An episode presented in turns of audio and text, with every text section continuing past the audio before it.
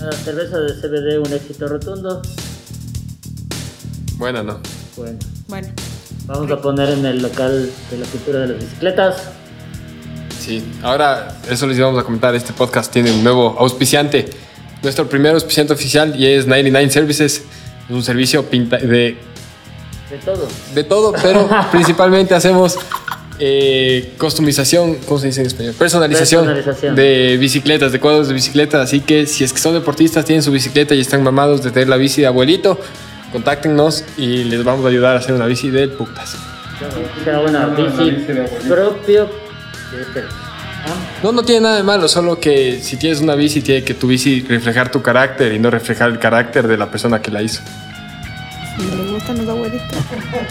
Además Le que podemos pintar las- un las abuelito bicis- Las bicis vienen con muchos defectos de fábrica. Ah, bueno. Entonces, ya quedan sin defectos. Sí, entonces eh, estamos con eso. Eh, 99 Services pueden contactarnos y personalizar su bici, su carro, su abuelita, todo. Fato mano. Fato mano. Fato mano. Sobre todo su abuelito. Sí, en especial su abuelita. Muy bien, hoy tenemos una invitada, queríamos presentarles, ya estuvo aquí un rato, y es Pris, Narváez. Hola, Hola Pris. ¿cómo están? Bien, ¿y tú? Felices de tenerte aquí. Gracias. Muy bien. La Pris, simplemente es Tanto una amiga. reclamo ya le traje. Claro. Si Gracias. escucharon el episodio 1, nos- la que te dice que jode que no la invitamos, entonces lo correcto era invitarle, está aquí. Y vamos a hablar un poco de la vida, de cosas en general, del deporte, de, de lo que se nos cruza de verdad, sin un tema en específico y sin un fin particular. Así que bienvenidos a quedarse, bienvenidos a aprender de lo que vaya saliendo. Pero bueno, o sea, creo que lo que queríamos hablar también era, y creo que íbamos conversando la semana, entre las cosas que queríamos medio hablar. y bueno, la actriz es psicóloga y. Sí, sí, sí. No es psiquiatra. No, no. Soy psicóloga. ¿Cuál es la diferencia? Explícanos, Psiquiatra desdázdanos. Claro, el psiquiatra sirve. El psicólogo Ay, te qué escucha. madre, O no. sea, el psicólogo Claro. solo se sienta a escuchar. Solo. Claro, el psiquiatra te Este, el psiquiatra es el que te dice, ve, estás con algo, tómate un, un Antrax, Claro, un Xanax, si fuera psiquiatra ahorita. Antrax. Cualquier cosa. Pris, por favor, recétanos unos Xanax, así algo así. ¿Cuánto más se ve de cacha? No, podrías recetarlo. Porque podría recetar esa victoria. ¿Por qué no vas y estudias unos tres años más de No, pues tienes que estudiar medicina de estudiar psiquiatra. Qué aburrido. O sea que tú no eres doctor. Puedo hacer un doctorado de En psicología? en psicoterapia. Y puedes recetar. No. Entonces en no eres psiquiatra. doctora. Pero te puedo referir a un doctor para que. ¿De qué sirve tantas? ¿De qué sirve estudiar? Sí, ¿de qué te sirve estudiar si no puedes recetar? Ya veremos de qué nos sirve estudiar en estos momentos.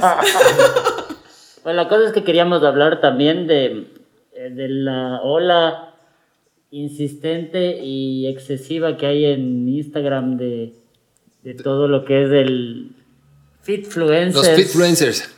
Y vender de más tetas y todo que- género, de todo género, de toda forma, color. ¿Cómo estás de acuerdo al, lengu- al lenguaje inclusive? Bien, ¿Sí? ¿Te sientes cómodo hablando así? obvio. Sí, muy Todos y bien. todas y todes.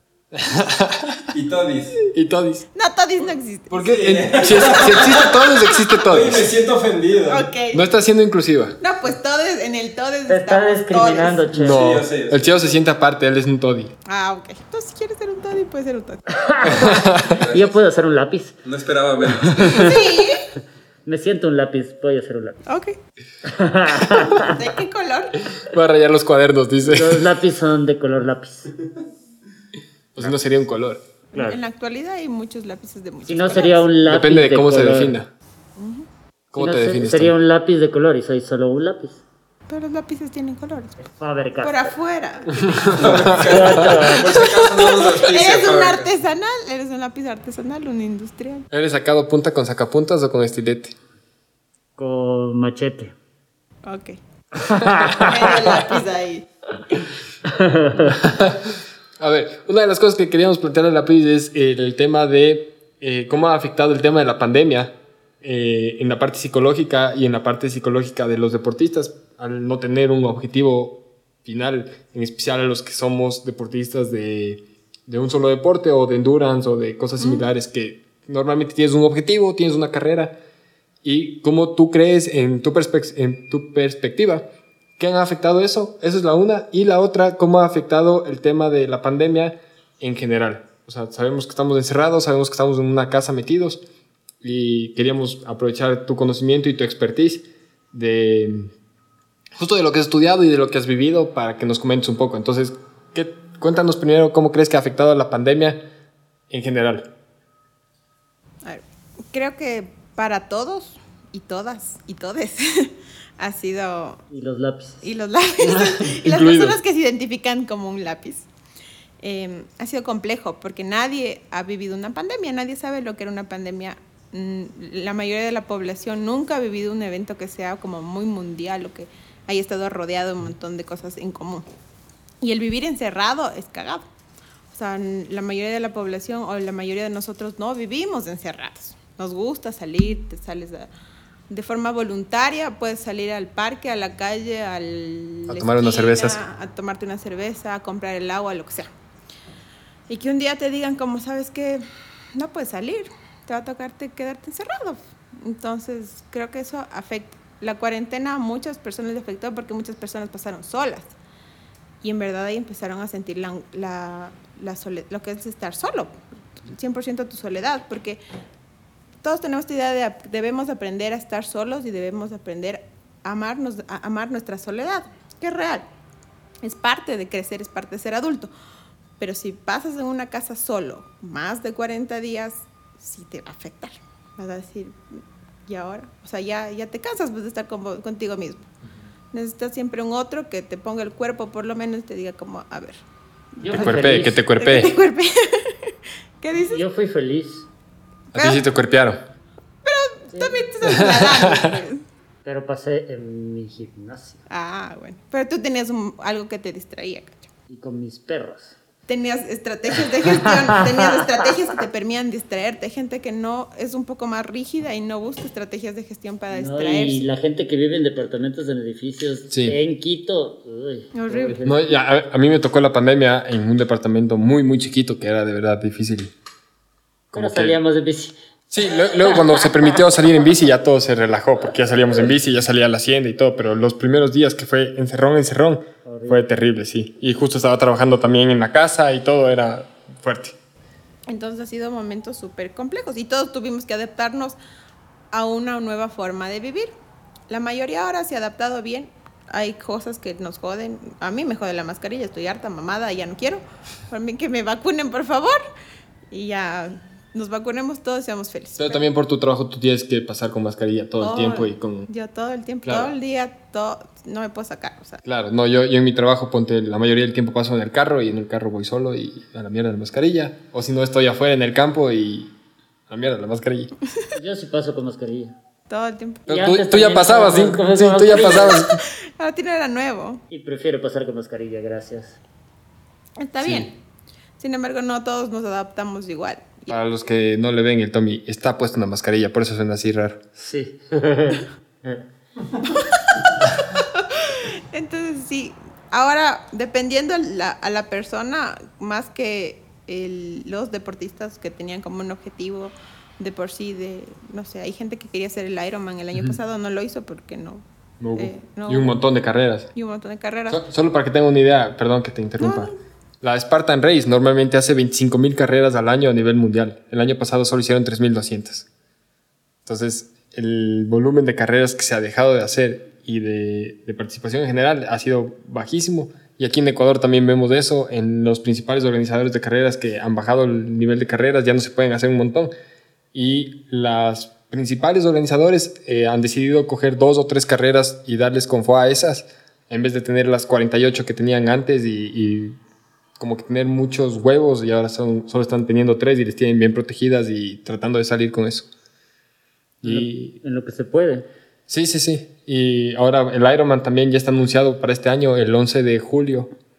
Pero también hay que ver si se va a poder hacer. Hay un montón de gente que ya está entrenando, que está con ganas, que está con todo, pero puedes enfrentarte a un hecho de que lo más probable es que te digan, oye, no podemos hacerla otra vez y tendrás que esperar al siguiente año. Para te- diferir. Para volver a diferir, sí. Yo, te- yo, ten- yo tengo una carrera justo la próxima semana y está en, en veremos si es que se la puede hacer o no, más que nada porque se cierran los parques nacionales y con eso no se pueden acceder a las vías donde normalmente transcurren las carreras.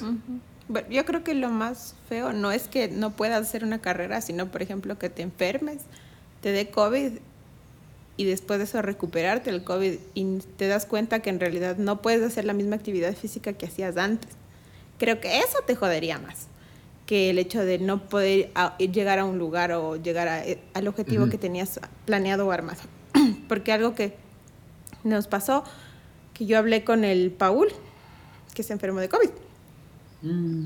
Eh, claro, él me contó que se sentía súper frustrado, pues por este hecho de que eh, no podía no podía entrenar de la misma manera y es algo que le pasa a muchas otras personas, que se dan cuenta que no pueden funcionar de la misma forma. Yo tengo una amiga que recién se enfermó y para ella es- ahorita es súper complicado caminar.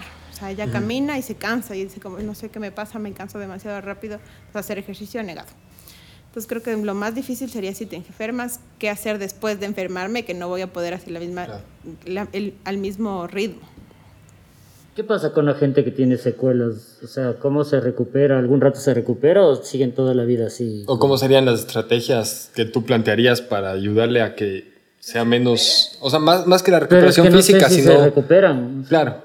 O sea, y si no se llegan a recuperar, ¿qué estrategia usarías tú como psicóloga para paliar eso? O sea, para contrarrestar los efectos negativos por no poder entrenar o, o verte frustrado por no poder hacer una actividad relativamente simple. Mm, No sé si todas las personas se recuperen, no soy médico, entonces no puedo opinar en ese asunto. Tampoco puede medicar. Tampoco puedo medicar. Priscila. Sin embargo, lo que harías es como trabajar con la frustración, porque la mayoría de personas no, no trabajamos bien la frustración. Tenemos serios problemas con la frustración porque cuando somos niños no nos dejan frustrarnos. Entonces, cuando llegas adulto, no sabes qué hacer con tu frustración y dices como, mierda, ¿y ahora qué hago? Y lo importante es aprender a ser flexibles para que tengas nuevas formas de poder canalizar lo que querías. Entonces, todos los viernes hacer estiramientos, por favor. Claro. Hay que ser flexibles. Exacto. Y en la mente también. en la mente también. Ay, Dios, no. Entonces, Ese debería poner ese efecto. de Voy sonido. a ponerle dando. por favor. Te lo pedí mucho. Un cuac. Como el patio ese Sí. cuac. Entonces, creo que es más como trabajar con lo que estás sintiendo. Para ver si canalizas y vas y haces otra cosa. Porque puede ser que ya no puedas hacer lo mismo que hacías antes. Pero lo puedes hacer desde la posición en la que te encuentras ahora. No igual, pero lo puedes lograr. Y es trabajar con lo que estás sintiendo Claro. en ese momento. Así que no sé. ¿Y cómo crees que sería, o cuál crees que sería una buena herramienta para los deportistas para poder eh, como que paliar o compensar estos síntomas que están viviendo ahora de no poder hacer las cosas que quieren? Muchos de los gimnasios siguen cerrados o los pocos que están funcionando abren una semana, cierran una semana por las restricciones. Eh, la gente está buscando actividades outdoors, la mayoría, que es buenísimo, estás fuera en el campo, no, no tienes contacto. Pero para la gente que está acostumbrada a entrenar en un gimnasio, eh, ¿cuál crees que sería una buena estrategia para poder como que contrarrestar o no dejarte ahogar por el tema de no poder salir y hacer las cosas? Creo que uno es plantearse qué más me gusta hacer. O sea, me gusta mucho ir al gimnasio, pero ¿qué más me gusta hacer? ¿Por, ¿Cuál es la razón por la que voy al gimnasio? Voy porque quiero ver bonito mi cuerpo, voy porque me ayuda a descargar, voy porque quiero ir a conocer a alguien, voy porque no quiero estar en mi casa, no sé. O sea, ¿cuál es la razón? Y después de eso, ¿qué más puedo hacer para suplir esa razón que estoy yendo, por la que estoy yendo al gimnasio? Porque mucha gente dice, voy al gimnasio para distraerme. Hay gente que va al gimnasio a buscar culo. O sea, Ya, pero si, si iba al gimnasio a buscar culo, ¿ahora qué le vas a decir? No puedes Puede ir a discotecas, no, puede- ¿a cuál? Pues no hay, Puede no hay empezar a espacio. bajarse Puede bajarse Tinder y, darle confo ahí. claro, o sea, quién sabe. Tinder es todo. Pues, pues, funciona. Sí, Sí yo, yo tengo algunas experiencias de tinderelos y tinderelas. Y incluso se han casado y todo. Oh, una amiga encuentra a sus amigos casados en Tinder. No. Sí. Qué hecho mierda. Se ven cosas bien chistosas. No sé, no, no, no, no sé ni cómo se usa. No es difícil. Baja, ¿Es de izquierda o derecha? Nada más. chateas ya. Entonces eso. Creo que es preguntarse. Es es un leitmotiv que, que encontramos porque en el primer podcast hablamos también de, Sí. de cómo empezar y decías, decíamos, busca, busca lo que te gusta hacer. Entonces es, es importante, o sea, porque ese debe ser tu, tu fuente de, de, de que, de, para iniciar, no sé cómo se dice, o sea, el- preguntarte qué te gusta. tu razón, ajá. Porque no todo el mundo le gusta salir a correr a la montaña, no todo el mundo le gusta meterse en un gimnasio, entonces... Pero si buscas hacer algo que te gusta y aprendes a ajustarte, aprendes a adaptarte, la- las personas nos adaptamos a todas las situaciones, es parte de nuestra evolución y nuestra historia. Entonces, no, no es- Además que puede ser que encuentres algo nuevo que nunca habías probado y que te gusta más que lo que hacías antes. Sí, que creo, creo que muchos de los, o sea, y hablo esto por experiencia que la he visto con mis amigos, que eran los típicos solo farristas y solo de fiestas, y con la pandemia se obligaron, se convirtieron en ciclistas de pandemia. Y ahora los ves y están muy motivados, están queriendo gastar plata y están comprándose nuevas bicis y están eh, que vamos todos los fines de semana y quiero mejorar y veo videos para cómo aprender a montar bici y, y quiero, o sea, y quiero hacer las cosas nuevas. Y eran gente que yo venía desde los 15 años diciéndole, loco, vamos a montar bici, y me decían, no, porque voy a estar de fiesta, o estoy chuchaki, o estoy con cualquier cosa. y ha sido una buena experiencia para probar cosas nuevas y salir de esa zona de confort y terminaron descubriendo algo que les encanta. Yo tengo, o sea, yo por ejemplo cuando entré, empecé a entrenar CrossFit, el primer día que fui me acuerdo que decía, ¿qué, qué hago aquí sentada? ¿Qué hago aquí? Porque nunca en mi vida había hecho ejercicio. Entonces decía como, y di- dije, no voy a, no, voy a ir una semana y no voy a volver. De ahí viste los culos y dijiste, "Mm", Aquí me quedo. Como, todo. el man del 8. "Mm". No, no, no, iba por amor al CrossFit. ¿Y cómo has estado llevando tú tus entrenamientos o, o cómo has estado, si estás activa o no estás activa, te, te echaste en el sillón en toda esta pandemia? ¿Qué has estado haciendo? O sea, yo empecé a hacer CrossFit, o sea, de- seguí haciendo CrossFit en el año pasado, de ahí CrossFit ya- en casa. En casa. Y de ahí ya me aburrí porque ya no quería estar en mi casa, sinceramente. Y ahorita no estoy haciendo nada. Soy una mujer que trabaja y nada más. Pero no estoy, todavía no me siento presionada a hacer otra cosa. Pero ya estoy empezando como, digo como no, o sea, sí me debo empezar a preocupar por eso porque ya tengo más tiempo libre ahora, entonces digo como no, no, necesito, necesito hacer algo con mi tiempo. Pero porque necesito hacer algo con mi tiempo, porque siento que quiero pasar ocupada. Pero, o sea, tu motivación sería buscar algo que hacer con tu tiempo más que un, Claro, por ejemplo. quiero hacer algo de, De- quiero de- verme bien o quiero... Exacto. O sea, mi fin nunca ha sido como puta, por, por, por poco quiero verme como la man de. Es una Mónica Crespo. O sea, sí, y verás que eso me di cuenta recién estos, estos últimos dos meses, o porque sea, tu motivación nunca fue verte bien yucha. sí, sí fue. Pero claro, y en el proceso de entender que no debías verte como la man que se ve en el Instagram. Ya. Es O sea, difícil entender eso. bien tú yucha.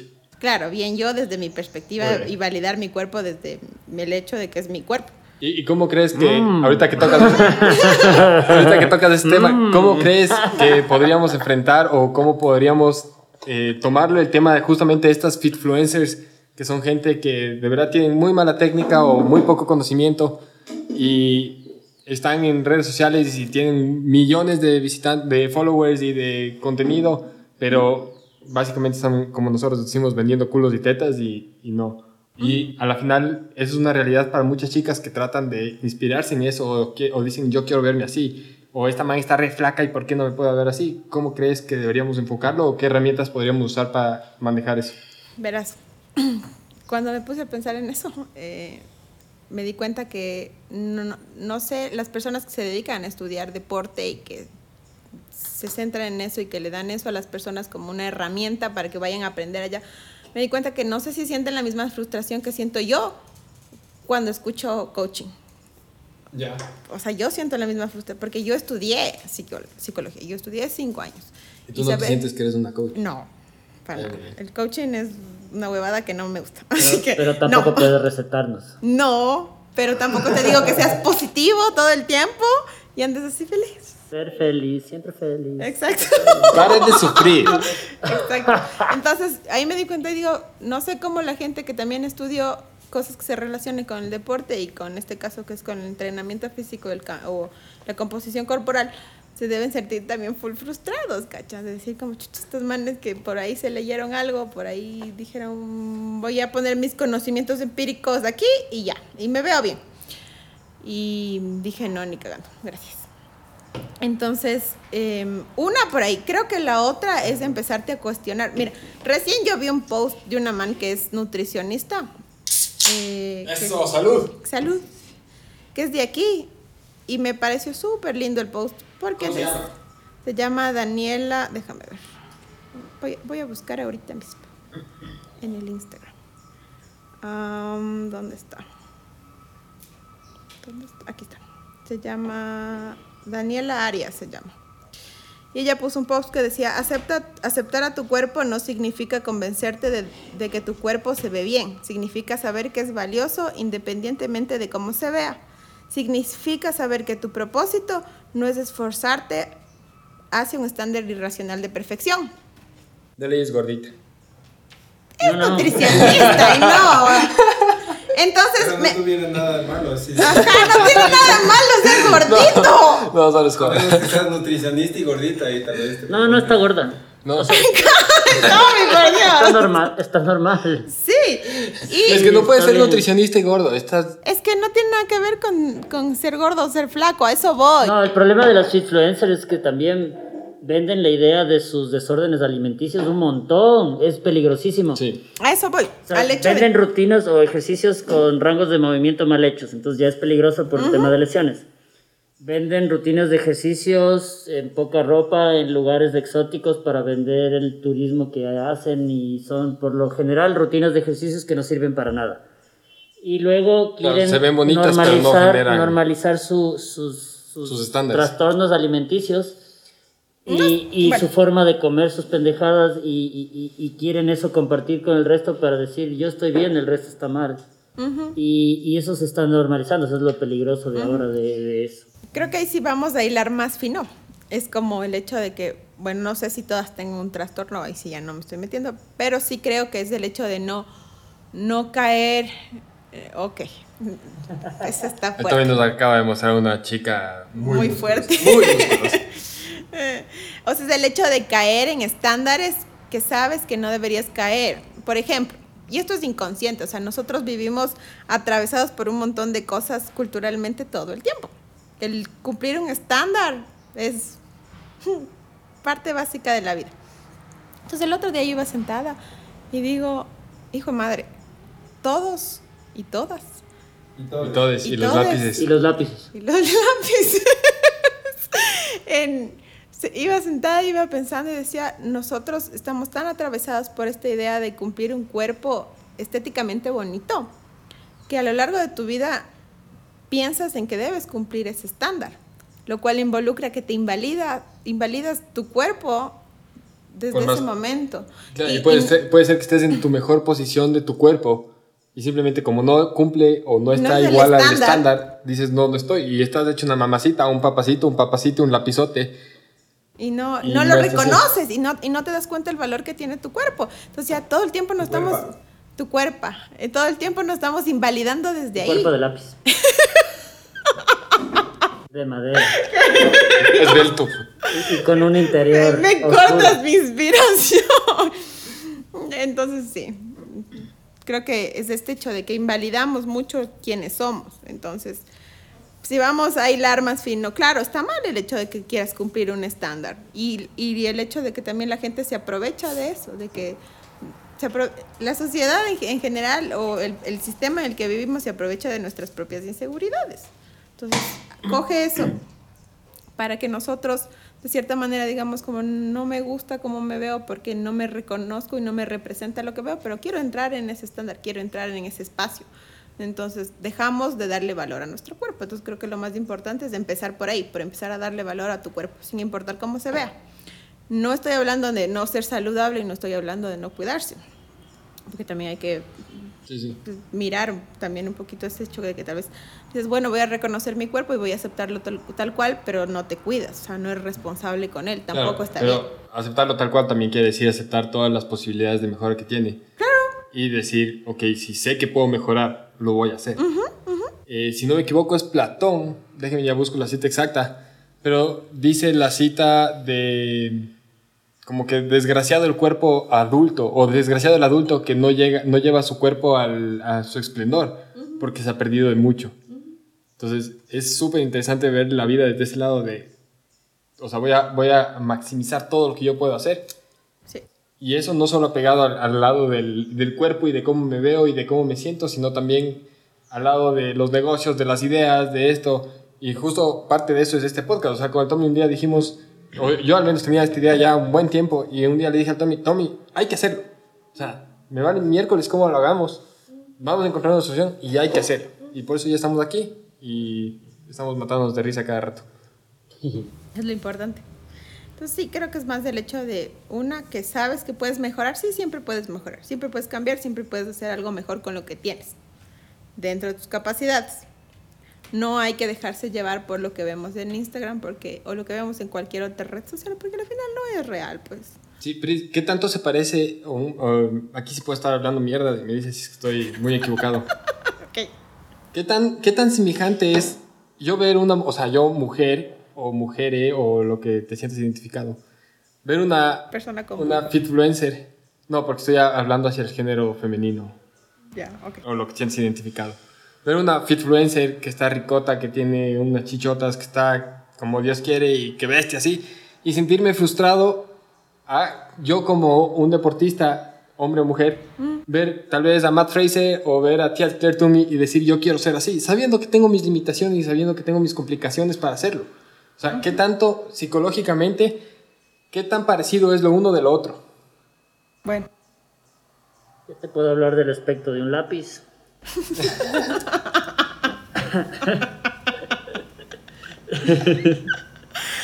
es cagado. Porque tienes que hacer un proceso de entenderte, ¿cachai? De primero despojarte de todo lo que la cultura te ha dicho. Sí, o sea, pero mi pregunta es, ¿llegan, llegan a pasar los mismos procesos en, las, en, estas, en estas dos ideas a pesar de ser tan in- indiferentes? O sea, la una es simplemente me quiero ver bien, la otra es quiero ser uno de los mejores performers del mundo. ¿En la mente pasa lo mismo o es un proceso totalmente diferente? Puede pasar, no sé, es que tienen diferentes factores, ¿cachai? Uno es súper estético, el otro tiene que ver con otros aspectos, pero el, el fin tal vez sea el mismo, como el parecerme a. Y el ideal no es parecerme a, Es sino ser. el ideal es ser mi mejor versión en este caso, o la persona de una forma mucho más em, estructurada en lo que estamos buscando. Si es en el deporte, entonces quiero ser dentro de mis capacidades, dentro de mi- mis fortalezas, ser lo mejor que pueda ser. Si- si- sabiendo que estoy buscando bienestar, no sabiendo que me estoy esforzando al punto de romperme porque quiero alcanzar algo que tal vez mi cuerpo no me da. Que es lo que pasa muy seguido y que alguna vez él también nos dijo que con lo de los con lo de que pasa muy seguido con lo de los open, que la gente se mete a los open con esta idea de que por poco quieren llegar a los games sabiendo que no vamos a llegar a los games. La mayoría de nosotros que nos metemos a un open no llegamos a los games, pues. O sea, no lo vamos a hacer. Pero tienes esta idea y no y el, y el ideal es como disfrutar el proceso para que generes bienestar y estés bien. No tanto el tener la gloria, porque eso también tiene que ver con situaciones de poder. Entonces, no estás haciendo Buenísimo. Solo para terminar, Pris, eh, una pregunta más rápida. O sea, puedes tomarte el tiempo que quieras, pero el... ¿qué tan importante es para una persona que está buscando performance tener un psicólogo como parte de su equipo de trabajo? Sea psicólogo deportivo, sea psicólogo X, o sea simplemente su amigo que le escucha y que le sabe sacar los cucos de la cabeza. ¿Qué tan importante es para una persona para poder llegar a su máximo potencial tener un psicólogo en su equipo? así como en otros aspectos de la vida, es súper importante. O sea, si sabes que no lo puedes hacer solo, buscar ayuda no está mal.